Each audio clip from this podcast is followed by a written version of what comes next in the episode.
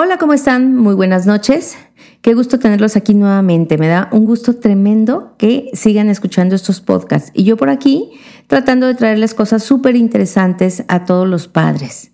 Hoy tengo un tema muy interesante porque por ahí me descubrí que una de mis queridísimas alumnas en mis cursos de pronto eh, se presenta como una madre de dos hijas con hipoacusia. Y en ese momento digo yo, ¿cómo?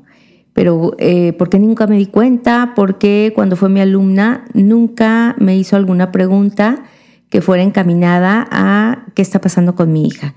Y me va a sorprender, bueno, me sorprendió muchísimo y les va a sorprender muchísimo a ustedes todo lo que nos va a platicar. Nos va a develar cosas súper interesantes acerca de los niños con hipoacusia. Así que por favor no se vayan, quédense aquí, me va a encantar. Yo soy Marcela Castillo y este es Auxilio, ¿somos papás? El podcast. ¡Auxilio! Somos papás.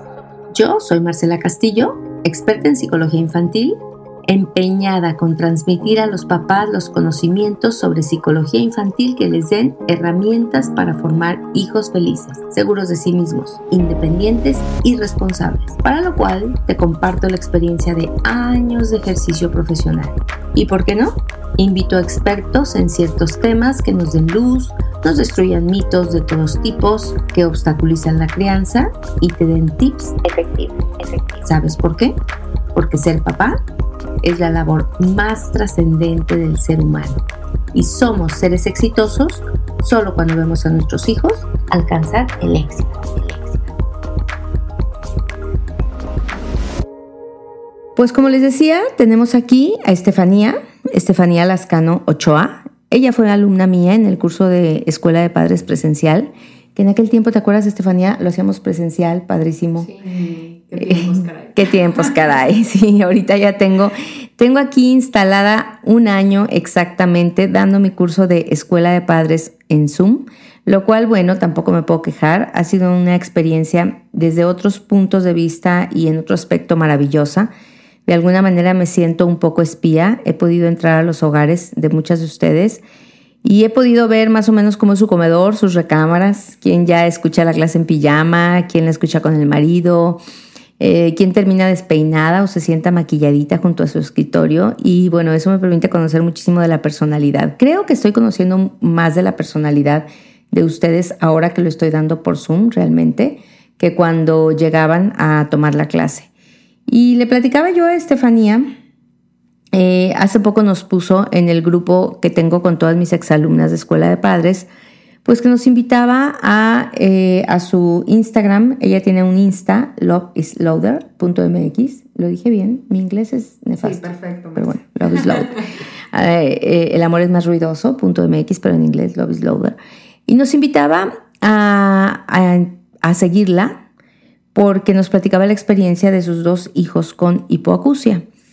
Y fíjense que se me ocurrió este, este podcast precisamente porque uno se puede llegar a imaginar que cuando tiene un hijo con hipoacusia, no digas dos, un hijo con, con hipoacusia, pues como que tu vida puede llegar a ser caótica o tu hijo es un niño especial o, o tiene necesidades especiales. Un angelito, exactamente. Y este, vamos a ver que tiene una que no es ningún angelito. Este, y, puede ser que, que, tengas que hacer quizás un curso especial o hacer preguntas especiales. Yo le decía a Estefanía, para mí ha sido una verdadera sorpresa que tú tienes dos hijas con hipoacusia porque nunca levantaste la mano en el curso de escuela de padres para hacerme una pregunta específica de la condición de tu hija, que en ese momento tenía una, estaba embarazada de la segunda y no tenía la menor idea de que también venía con hipoacusia según me acaba de platicar ahorita y ahorita nos va a ampliar un poquito más. Este, y em, pues se me hace muy interesante que nosotros nos demos cuenta eh, qué es exactamente y qué significa, porque estamos rompiendo muchos paradigmas, estamos tratando de, pues de, de, de bastar mitos, no sé qué se tienen, acerca de algunas condiciones que no precisamente pueden llegar a considerarse como una condición especial, no sé, en muchísimos niños. ¿Qué, qué, qué, qué piensas, Estefanía, de esto que acabo de decir? Eh, ¿qué es, ¿Por qué no nos empiezas por platicar a todos y aclarar, primero que nada, qué es la hipoacusia?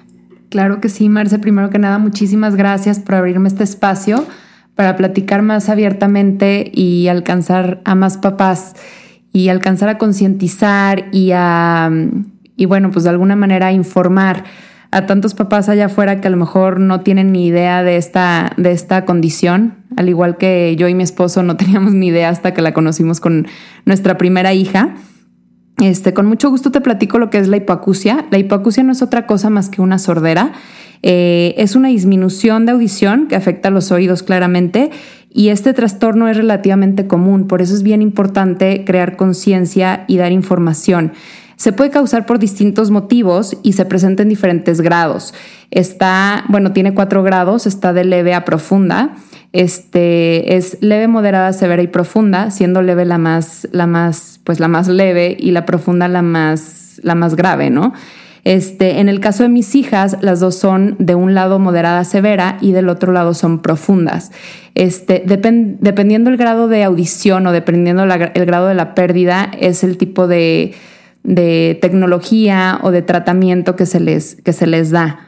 ¿no? Este se puede presentar en cualquier etapa de la vida y es por eso que es bien importante eh, concientizar y cuidar este, todo lo que gira en torno de la audición. Tengo la idea, Estefanía, de que, de que la hipoacusia de tus hijas es congénita eh, ahorita nos explicarás porque me, me, imagino y lo recuerdo yo de, de, mis, de mis clases de psicología, que no me dedico a esto, pero lo recuerdo muy bien, que hay muchos tipos de hipoacusia.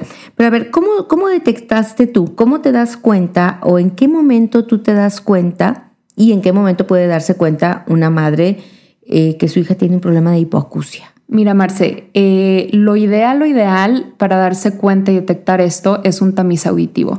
Este es un estudio que se les realiza a los bebés recién nacidos desde que nacen para detectar algún problema de audición. Eh, si no se les realiza este tamiz en cuanto nacen, bueno, existen eh, varios, varios estudios que pueden apoyar a la detección de una pérdida auditiva o para determinar el grado de, pérdida auditiva, como unos potenciales evocados, audiometrías, entre, otras, entre otros estudios, ¿no? Este, pero aquí quiero hacer un énfasis en el tamiz auditivo y en la importancia de realizarle este estudio a los, a los recién nacidos, a todos los bebés, debido a que nadie se imagina, así como yo, eh, que esta situación se pudiera presentar en mi situación, ¿no? O sea, nosotros somos oyentes, no tenemos familiares eh, con esta condición, así que en la vida yo hubiera sospechado tener un hijo con, con esta condición. O sea, eh, ¿quieres decir que transcurre un embarazo absolutamente normal y en tu familia no existe ningún antecedente de hipoacusia? ¿No tienes ningún familiar sordo? Es correcto, Marce. En mi caso, mi embarazo fue perfecto, eh, fue un embarazo bien bonito, pero ese fue mi caso particular. Hay algunos casos este, que sí, que sí los, los, las variantes del embarazo causan ese tipo de, causan este tipo de problemas, ¿no? Este, pero en mi caso particular, que es un tema congénito, eh, fue un embarazo perfecto, eh, no se pudo detectar obviamente en el embarazo, es algo que te enteras ya hasta que el bebé nace y este y ni en mi familia ni en la familia de mi esposo tenemos familiares con este antecedente. Okay. Este, solo para quienes no estén familiarizadas con el término, congénito significa de nacimiento, o sea, no es algo que, surge después o que es eh, resultado de, algún accidente o alguna sustancia o algún medicamento, sino que es ya en la formación, ¿no? es, es congénito completamente. Este, ok, y entonces, eh, tú en tu caso en particular, ¿te enteras con un tamiz auditivo o empiezas a notar algo diferente? porque no sé qué tanto el tamiz auditivo se haga de manera, este, de manera mm, regular en los bebés. Me encanta esta pregunta que me haces, Marce, porque, porque ahorita en México este, este estudio no es obligatorio. Sé que en Estados Unidos ya es obligatorio y aquí te lo pueden recomendar un buen doctor, pero no siempre te lo, te lo recomiendan, ¿no? Como de cajón. Entonces, en mi caso, yo no se lo hice. Este, sí me lo recomendaron en su momento, pero en ese momento para nosotros estábamos gastados, este, nos agarró desprevenido el embarazo, este, no teníamos el seguro de gastos médicos, bueno, ya sabes. Entonces para nosotros no era tan necesario este tamiz auditivo. Le, hicimos todos los tamices que te imagines, el metabólico, eh, cualquier otro estudio, pero el auditivo jamás. Fue lo último que se nos ocurrió, ¿no? Entonces eh, nosotros, gracias a Dios, se lo detectamos a los dos meses y medio de edad Eh, cuando llegamos con, con, otro pediatra, cambiamos como tres veces de pediatra, eh, llegamos por un problema de, lactancia, eh, parecía que mi leche le estaba cayendo un poco mal y ya los pediatras que veía yo le querían quitar la lactancia, entonces yo aferrada a seguir con la lactancia, llegamos con mi actual pediatra que es prolactancia y, este, y antes de dejarme hablar, antes de, preguntarme por qué íbamos, lo primero que me pregunta fue, ¿ya le hiciste el tamiz auditivo? Entonces, este... Debe ser tu ídolo. Es, es mi ángel, este, definitivamente, este, él ya lleva dos casos detectados así, este, no sé si tiene como algún feeling especial, pero así nos sucedió a nosotros. Entonces, eh, inmediatamente después de esa consulta, agendamos para, para el tamiz auditivo y ahí fue donde empieza esta historia. Pero entonces tú no habías notado absolutamente nada en tu bebé. Tu bebé volteaba ante los ruidos fuertes o tu bebé despertaba cuando ladraba un perro. Digo, el típico de, que, que ya lo he explicado muchísimo en la escuela de padres, que los niños vienen oyendo desde el vientre materno y de ahí que reconocen la voz de la madre y de ahí que escucharon los ladridos de tu perro y las pachangas de tu vecino y por lo tanto pues no tienes que agobiarte tanto. Pero en esos dos meses y medio, Estefanía, tú no notaste absolutamente nada. Por ejemplo, que cuando tú hablabas, la niña girara la cabeza para buscar tu rostro.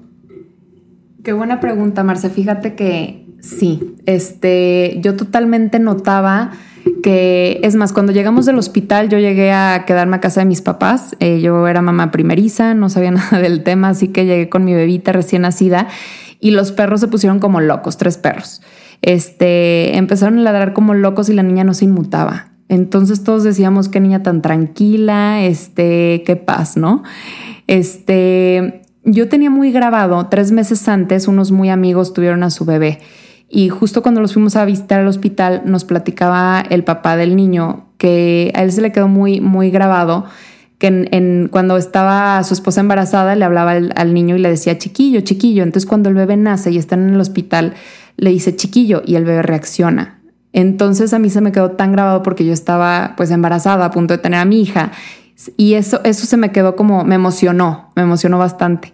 Entonces cuando claramente yo le hablaba cuando yo estaba embarazada y cuando la niña nace yo le hablaba, la niña no reaccionaba este, no reaccionaba ante los perros, este, la niña no se inmutaba con el mínimo ruido, ¿no? Entonces, pero también estaba esta contraparte que yo era mamá primeriza, eh, no sabe si un recién nacido es así, ¿no? O sea, que se la pasan durmiendo, que, que siguen en su, en su letargo eterno.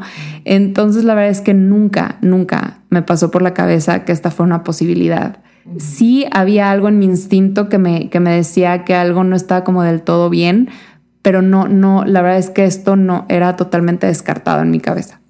Sí, porque digo, por una parte, pues no tienes, no tienes la sugerencia del tamiz auditivo, tienes un pediatra, un neonatólogo que la revisa y que no encuentra absolutamente nada normal, en donde yo entiendo que algunas de las pruebas que se hacen de reflejos y todo, pues tiene que incluir el tema de que, este, o sea, tú te sentías muy respaldada por lo que el, el doctor. Pero además déjenme decirles, y eso es algo que, que, quiero, que quiero puntualizar, que generalmente existe un proceso de negación. Cuando nosotros este, tenemos eh, un, niño con capacidades especiales, en muchos casos es tan dura la noticia, es tan, es, tan, tan increíble lo que nos está pasando, que nos podemos llegar a negar.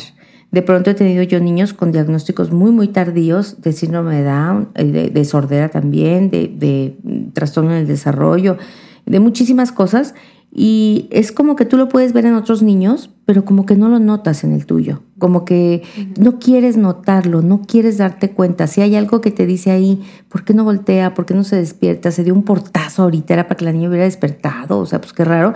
Pero también está esa parte de la negación, del proceso de negación ante, ante un inminente duelo, ¿no? Entonces, bueno, pues qué bueno, se me hace, se me hace maravilloso y, y qué bueno, qué importante tener un buen pediatra y qué importante que los padres sepan que el tamiz, cuando, cuando nacieron mis hijas, el tamiz auditivo era, era obligatorio, que es una maravilla, qué bueno, y, otra serie de pruebas. Y sí, sí sé que últimamente no era algo muy, muy obligatorio, por lo menos mi, mi pediatra me dijo que era obligatorio, ¿no? Así lo recuerdo muy bien. Pero bueno, qué, qué bueno que tú te, te, te topaste con este, con este ángel. Fue algo circunstancial. Porque, exacto. Yo quiero creer, y ahorita nos lo vas a explicar, un nos vas a explicar, perdón, un poquito, que, que depende mucho de la rapidez con, con, la que detectes esto, muy probablemente como en todos los trastornos del neurodesarrollo y como en todas las, las, las, este, ¿cómo se llama? Las condiciones, eh, depende de qué tan rápido tú lo hayas detectado, me imagino, para el pronóstico. A ver, dime, ¿qué expectativas se tiene con un niño que tiene este diagnóstico de hipoacusia? Totalmente, Marce. Un diagnóstico pronto hace toda la diferencia en el desarrollo y en la vida de, de la persona, ¿no? Hablando ahorita de la hipoacusia, pues un diagnóstico temprano le da la posibilidad de desarrollarse casi como un niño oyente. Si es que, por supuesto, eh, apoyado con, con, lo que el niño requiera para aprender a escuchar, ¿no? Este, en este caso, pues con la tecnología adecuada, eh, con las terapias y, el entorno familiar, que también es súper importante, el rol de la, de la, familia, la terapia en casa, eh, porque es con quienes están las 24/7, ¿no? Este, claramente hay, hay un, desfase en la, entre la edad eh, auditiva y la edad cronológica, porque claro, un niño empieza a escuchar desde el vientre materno. Estos niños, pues, de entrada tienen nueve meses de gestación sin escuchar, más aparte, eh, pues, de aquí a que les, les implementan o les ponen los auxiliares auditivos o lo que, lo que ellos requieran. Este, en, mi, en el caso de Juliana, pues hasta los tres meses de edad ella empezó a, usar sus auxiliares auditivos y empezó a estimularse. Entonces, pues ya de entrada eran nueve meses más tres meses, ¿no? De, desfase con, con, un niño eh, de su edad, pero con la estimulación adecuada, pues pueden alcanzar el desarrollo muy rápido. Y también depende mucho de la personalidad del, del niño, ¿no? Me, gustaría preguntarte algo que, me surge porque siempre hacemos mucho énfasis de que algo que facilita, por ejemplo, mucho el vínculo entre una madre y, el hijo es eh, el que el niño reconoce la voz de mamá y de esta manera se calma cuando llora. De esta manera se pone en paz porque reconoce sus sonidos que fueron familiares. Y hablamos en Escuela de Padres, no sé si lo recuerdas, que cuando, en los primeros días de nacido, el niño busca a mamá con la mirada y cuando la mamá habla, se tranquiliza el niño y deja de llorar y, sabe que sus demandas van a ser eh, satisfechas, ¿no? Eh, en este caso, mi pregunta específica es, eh, con, con, Juliana, es la más grande, la primera Juliana. Juliana tiene seis años. Ajá. Juliana. Ok, ya nos hablabas que luego viene Loreta, que tiene dos años, diez meses. Pero con Juliana, cuando Juliana nace, este ¿Tú te pudiste vincular perfectamente con ella? ¿Cómo fue tu proceso de vinculación? ¿Recuerdas? ¿Recuerdas qué tan... Eh, el proceso de vinculación es, es ese momento en donde tú y el niño se entienden perfectamente sabiendo lo que les pasa a cada uno. ¿Sí? Que tú estás en un lugar y dices, ya me voy porque va a despertar y sí, acaba de despertar o que tú llegas a la casa y aún antes de que te escuche, el niño ya, ya se tranquiliza porque ya sabe que mamá llegó. O ya se pone incluso más inquieto porque sabe que mamá llegó. Y, es como ambos estamos súper comunicados. ¿Cómo, ¿Recuerdas cómo se dio ese proceso en los primeros meses o días de nacida? Claro, mira, los primeros días fue complicado. Eh, digo, yo no sabía que ella no escuchaba, pero pero ella fue lactancia materna exclusiva, ¿no? Yo estaba súper clavada con ese tema, entonces la niña no me dejaba en paz un segundo, o sea, todo el tiempo quería estar pegada a mí y quería estar aparentemente comiendo, pero también entiendo que a veces te agarran, pues, como seguridad, como lo que sea, ¿no? Este, una vez que yo me entero del diagnóstico, este, pues la verdad es que como papá es un shock fuertísimo este, y es desesperante porque a veces no te motiva, aparte del duelo que estás viviendo muy fuerte, este, no te motiva esta, este tema de estarles hablando, platicarles, porque dices, bueno, ¿y para qué? Si de todos modos no me escucha, ¿no? Como papá no sientes la motivación de estar interactuando con tu bebé porque dices, no, no, no vale la pena, o sea, nada vale la pena, ¿no? Estás en tu depresión. Y que es como automático, ¿no? Claro. Ese moderes, ese cantarle, hablarle, allá voy, ¿quién llora? Claro. Ya llegué, guapo, o sea todas esas cosas, pues sí, ¿cuál debe ser tu sentimiento realmente? Claro. Hasta ahorita que tú lo dices, lo pensé. Sí, sí, sí, total. Fíjate que yo nunca lo había analizado, pero qué pregunta tan interesante y ahora que lo, que lo, me, pusiste a pensar justo en, en, eso. Y sí, me doy cuenta que realmente Juliana no me dejaba en paz, o sea, nadie me podía sustituir, ni mi esposo, este, no me dejaban ir al baño, pues, o sea, fue muy, muy, muy demandante. Y sí, el proceso fue muy difícil, sobre todo con ella. O sea, el proceso de ser mamá primeriza con esa noticia este, fue muy abrumador. O sea, a tal grado de a lo mejor de pensar en no querer más hijos. Sí. Puedo, puedo pensar que toda la información que a un niño le llega por medio del oído a distancia, porque tú ves lo que está al alcance de tu vista, pero tú escuchas mucho más lejos de lo que ves. Entonces, todo eso que a un niño lo puede vincular con su espacio y hacerlo sentir familiarizado, familiarizado con el ladrido del perro del vecino, familiarizado con el ruido del portón eléctrico, familiarizado con, etcétera, probablemente ella necesitaba sentirte táctilmente para saber que estabas ahí táctilmente. Sí, ahora que lo dices, yo creo que totalmente. Eso, eso es. Y de hecho ella dormía sus siestas en mí, o sea, yo traía el fular y si no me la ponía en el fular, ella no dormía siestas. Entonces, sí sí, ahorita que lo dices, totalmente me pasó, me sucedió. Era como cada, cuando te alejas de mi vista, no tengo información claro. de dónde Entonces necesito estar pegada porque es la única manera, ¿no? Y Estefanía, ¿en algún momento te explicaron o te queda claro cuáles son las causas por las cuales tu hija había nacido con esta hipoacusia congénita? ¿Nos, ¿Tienes idea? ¿Nos puedes explicar cuáles pueden ser estas causas? Claro, Marce, mira, yo con Juliana no lo había descubierto. Este, incluso pensamos que había sido una ictericia muy fuerte que le dio de recién nacida. Eh, y pensamos que ese caso aislado había sucedido con ella, ¿no? Hasta que nace Loreta y también nace con hipoacusia, fue que descubrimos que mis hijas tenían una hipoacusia congénita, es decir, una o sea, como enfermedad. Este, la causa de esta hipoacusia congénita es por mutaciones en genes es una herencia recesiva. ¿A qué voy con esto? Eh, mi esposo tiene un gen recesivo y yo tengo otro. Al momento de juntarse, los genes recesivos se hacen, bueno, se pueden hacer dominantes. Este, y aún así, nosotros tenemos más posibilidad de tener hijos sanos a tener hijos enfermos. Pero bueno, ahora sí que nos sacamos la lotería dos de dos. este, digo, este es un tema más extenso. Este, que igual si quieren después lo podemos, lo podemos platicar, pero para no meternos en tantos temas congénitos este, ni de genética. Pero en esta situación precisa de la sordera congénita, eh, existen situaciones en que se presenta, este, en que los factores genéticos no se presentan en el nacimiento y este, se presentan a lo mejor en la infancia, en la adolescencia o en la etapa adulta. Entonces, no necesariamente se tienen que presentar eh, puede ser que un niño pase el tamiz perfectamente, escuche sus primeros años de vida y después la sordera se presente a los cuatro años, en la adolescencia, etc. Ya, o sea, esta específicamente, la congénita se debe a un gen recesivo. Exactamente. ¿Y a algunos otros tipos diferentes? Sí, claro, Marce. Mira, este, existen otros tipos de, de hipoacusia, este, serían la conductiva, que es por una alteración del oído externo y esto puede ser por infecciones de oído, obstrucciones de algún cuerpo extraño, alguna otitis. Es bien importante como informar esto porque muchas veces damos por sentado eh, los sentidos ¿no? y la audición, eh, pero caer en la cuenta que alguna infección del oído nos puede causar una pérdida auditiva.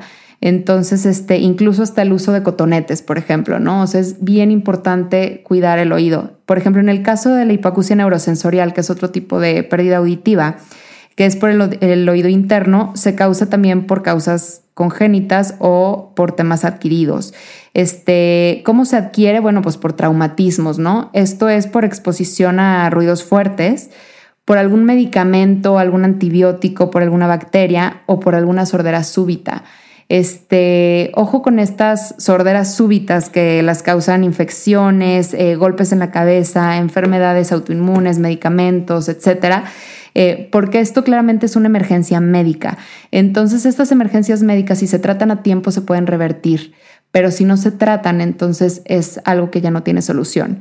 Por ejemplo, en el caso de mis hijas, que es una sordera congénita, pues no existe cura y de hecho el mejor escenario es que la sordera permanezca estática pero cuando es congénito, por lo general, eh, es muy común que la sordera vaya progresando y en el caso de mis hijas, que ellas nacieron con media, media severa, eh, en el caso de las dos, un oído les progresó hasta profunda y es por eso que las tuvimos que implantar. Este, un implante eh, es como el último recurso para el caso más grave de la hipoacusia, cuando ya un auxiliar auditivo ya no te alcanza a cubrir todas las necesidades del, o los aspectos del, del habla, ¿no? Este, ya no, ya no te da como toda la, la ganancia que necesitas para el lenguaje. ¿Qué, ¿Por qué nos, nos, explicas? Porque quizás no todo el mundo mm, está familiarizado. A lo mejor, bueno, yo por ciertas cuestiones profesionales sí. Pero creo que tú lo vas a explicar mejor que yo. ¿Qué es un implante coclear? Este, platicándolo con manzanitas. Claro. Mira, este, un implante coclear es un, ya se trata de una operación quirúrgica, este, y bueno, le, introducen electrodos en la cóclea al niño que mandan señales eléctricas eh, a la cóclea y luego al cerebro para que estas señales eléctricas se traduzcan en lenguaje, en sonidos, etcétera, ¿no? Este, el, implante coclear no es nada más los, los, electrodos que les introducen dentro de la cóclea, sino es un procesador que se usa por fuera. Entonces muchas veces te preguntan, oye, pero ya está implantada, entonces ya escucha todo el tiempo y trae un oído biónico. No. Este es lo mismo que con los auxiliares. Si ella no trae el procesador del implante que se pega por fuera en, la cabecita, entonces ellos no están escuchando. Mientras ellos traigan sus aparatos, pues ellos pueden ser oyentes cuando obviamente hay situaciones en, la vida cotidiana en que ellos pues son sordos, como por ejemplo dormir, o meterse a la alberca, meterse a bañar, meterse a la alberca, eh, etcétera. No hay algunas excepciones, como por ejemplo con el implante coclear, hay algunas aplicaciones que son para, para encapsular el implante y entonces se pueden meter con un implante. Pero un niño que no tiene implante y nada más usa auxiliares, pues es sordo en una alberca, ¿no? Es todo un tema. Es todo un tema. Y cuando él, por ejemplo, cuando tu hija no tiene el implante, digo, no tiene el, el, el, auxiliar. el auxiliar, el procesador, este, ¿ella, ¿ella se mueve más insegura o es exactamente la misma? Fíjate, Marce, que es increíble, bueno, depende del entorno en que esté, pero es increíble cómo ella ha desarrollado una habilidad de leer labios eh, a partir de su discapacidad.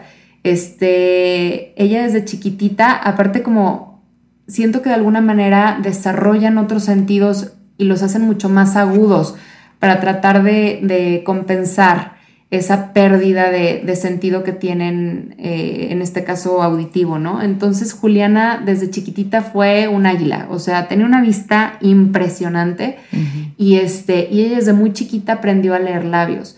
Eh, ella mientras está en casa no tenemos problema de comunicarnos si estamos cerca, si me está viendo la cara, eh, medio nos comunicamos así con, con labios y, medio señas y todo, ¿no? Pero claramente si ella está en un ambiente donde hay más personas, hay ruido y hay este, pues más movimiento, ella claro que se llega a sentir, ella, ella me pide los, los aparatos. Ok. ¿Tú, ¿Tú cotidianamente cómo te comunicas con tus hijas? nosotros nos, comunicamos en lenguaje, o sea, en español, este, incluso a veces en inglés, les hablamos en inglés. Este, fíjate que esta pregunta se me hace bien interesante, Marce, sobre todo para romper tabús.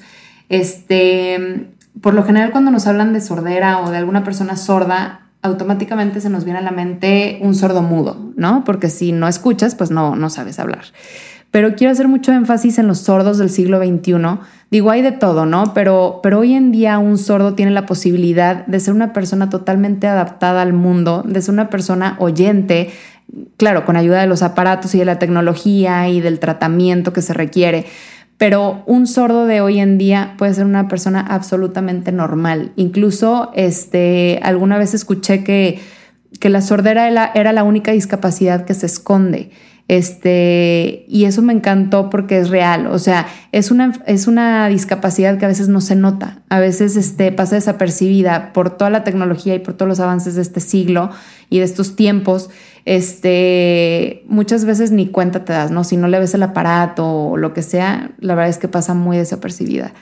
Sí, y, y déjame platicarte que estos avances de, lo que tú, de los que tú hablas, eh, son verdaderamente importantes porque anteriormente, cuando esto no existía, cuando un niño nacía sordo, era directamente sordo-mudo. Exacto. Entonces, el, cuando no se desarrolla el lenguaje, se frena la inteligencia.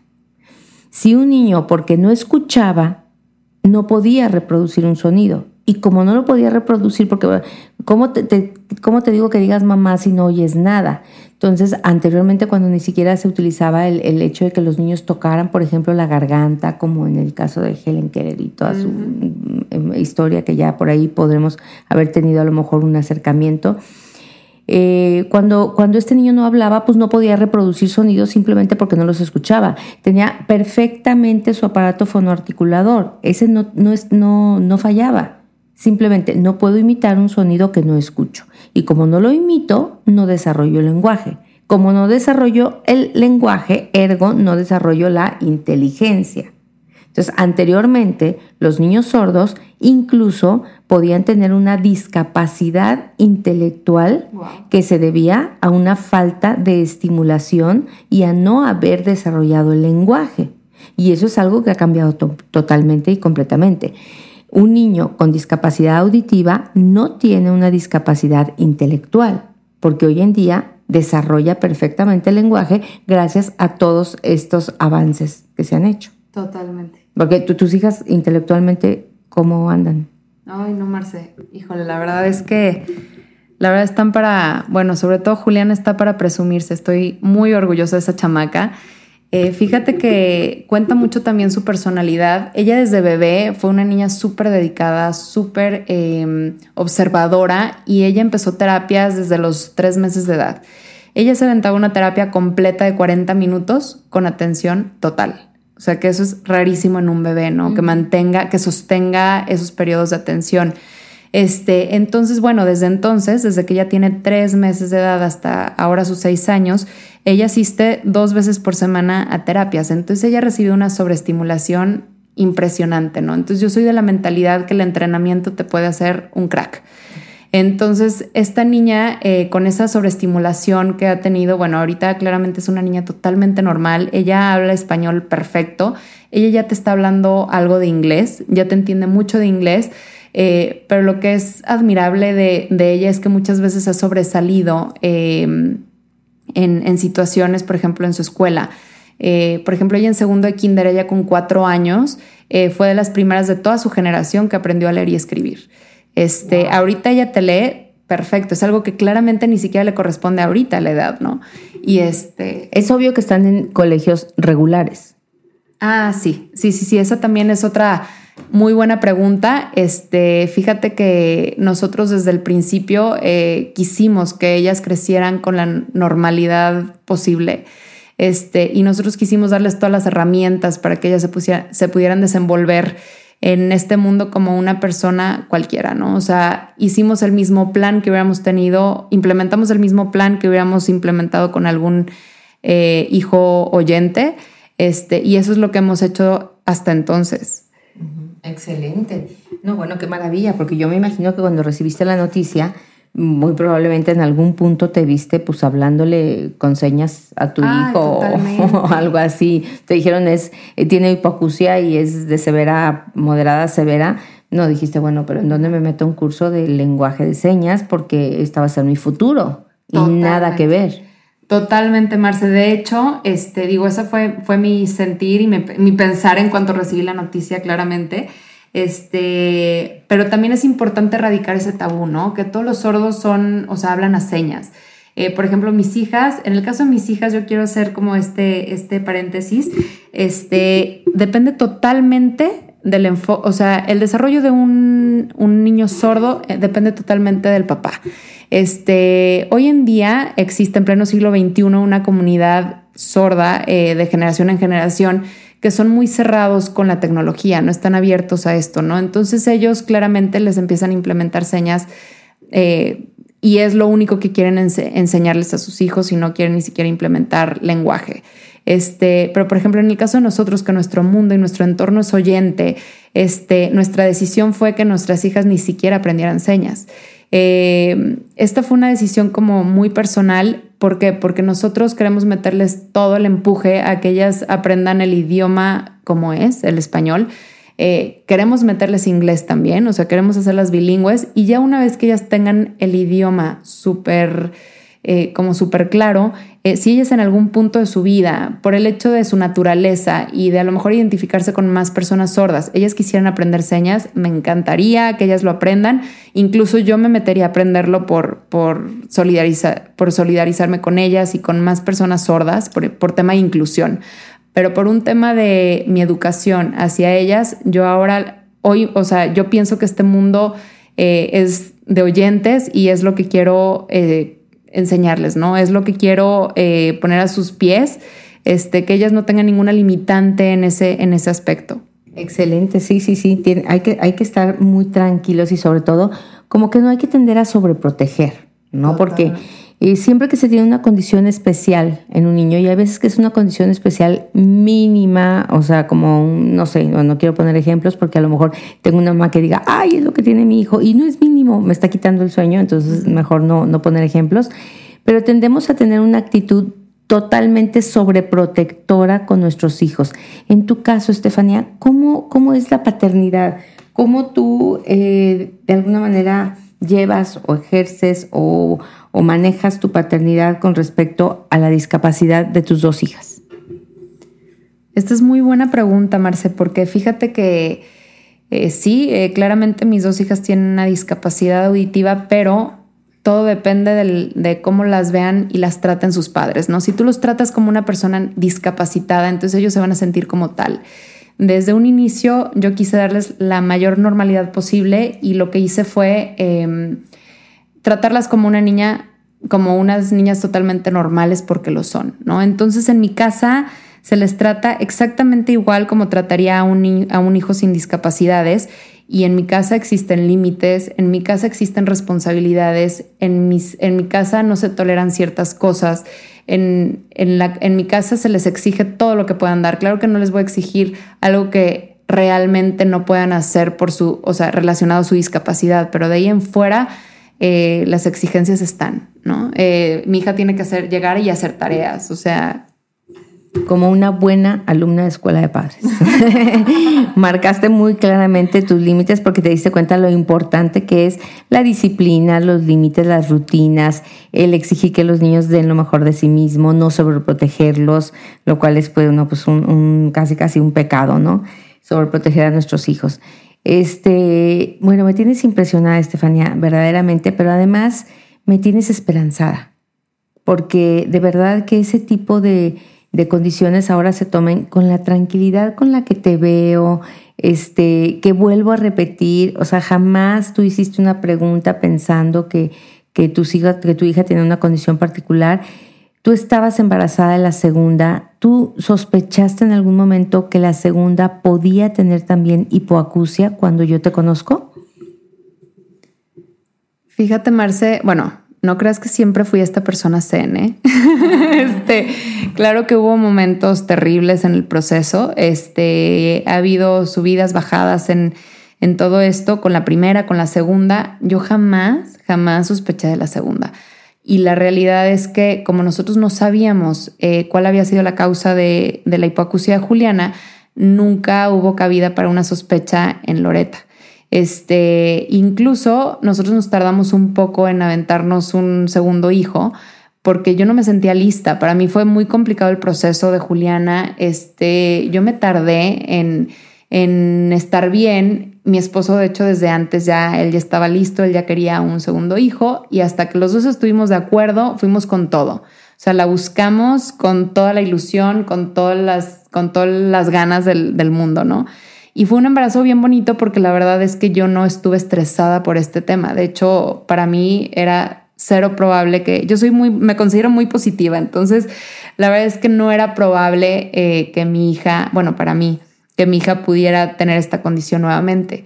Este ya se me hacía como demasiado, ¿no? Este dos de dos. Entonces, realmente, y la verdad que bueno, porque así pude disfrutar mi embarazo y no fue un embarazo angustiante, eh, no estuve ni estresada, ni deprimida, ni nada de esto, ¿no?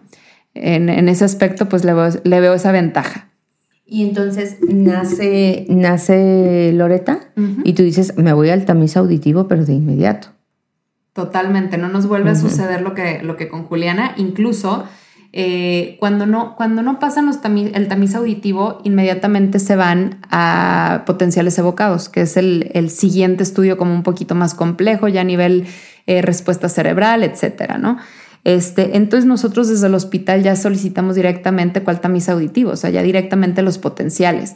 Eh, pero aquí fue muy difícil este proceso porque como ya estaban advertidos los doctores y los del tamiz eh, que, había una, que ya tenía una hermanita con este problema, entonces claramente Loreta no pasaba los potenciales y en vez de decirnos o en vez de, darnos como un pre, este, nos trajeron con, el Jesús en la boca como un mes entero. O sea, nos pedían volver y volver y volver y repetírselo como un día cada semana.